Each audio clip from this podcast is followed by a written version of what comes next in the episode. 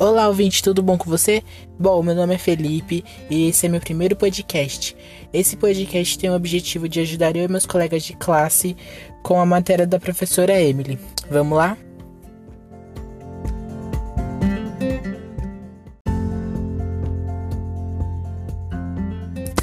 Bom, eu vou falar sobre currículo, identidade e autonomia na educação infantil. E o currículo na educação infantil é o método de ensino, ou seja, o que a criança aprendeu.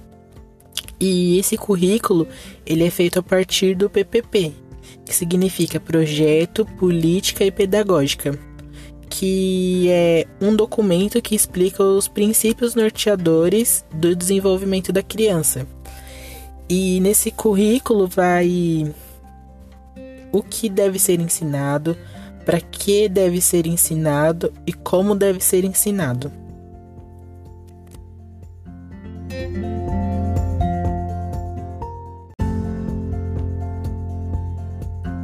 Quando pensamos em currículo infantil, não podemos deixar de pensar na zona de desenvolvimento decimal, né? Ou seja, o que é uma zona de desenvolvimento decimal? É o nível de desenvolvimento da rede da criança, aquilo que ela consegue fazer sozinha para desenvolver todas as suas habilidades, como andar, né? A criancinha tá engatinhando e a partir do momento que ela já levanta, começa a dar os primeiros passos. Temos também as EDP, que significa Zona de Desenvolvimento Proximal. Na educação infantil temos a ZDP, a autonomia, olhar indivíduo, isso é muito importante, porque você não pode é, comparar uma criança com a outra. Ah, seu amiguinho consegue, você não. Não pode comparar a criança com a outra. E temos também pensar no desenvolvimento da criança tem que observar muito a criança também. E a avaliação ocorre em todo o espaço da escola, né?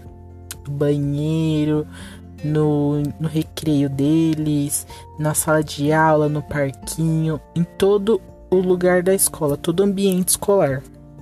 Em casa também com os pais. E os pais têm que estar muito unidos com os professores para ajudar, porque a participação dos pais é muito importante, né? E temos também, né, os verbos da educação infantil, que significa que é educar, brincar e cuidar. São os verbos pedagógicos. E avaliar não é julgar. Então, nunca pode julgar.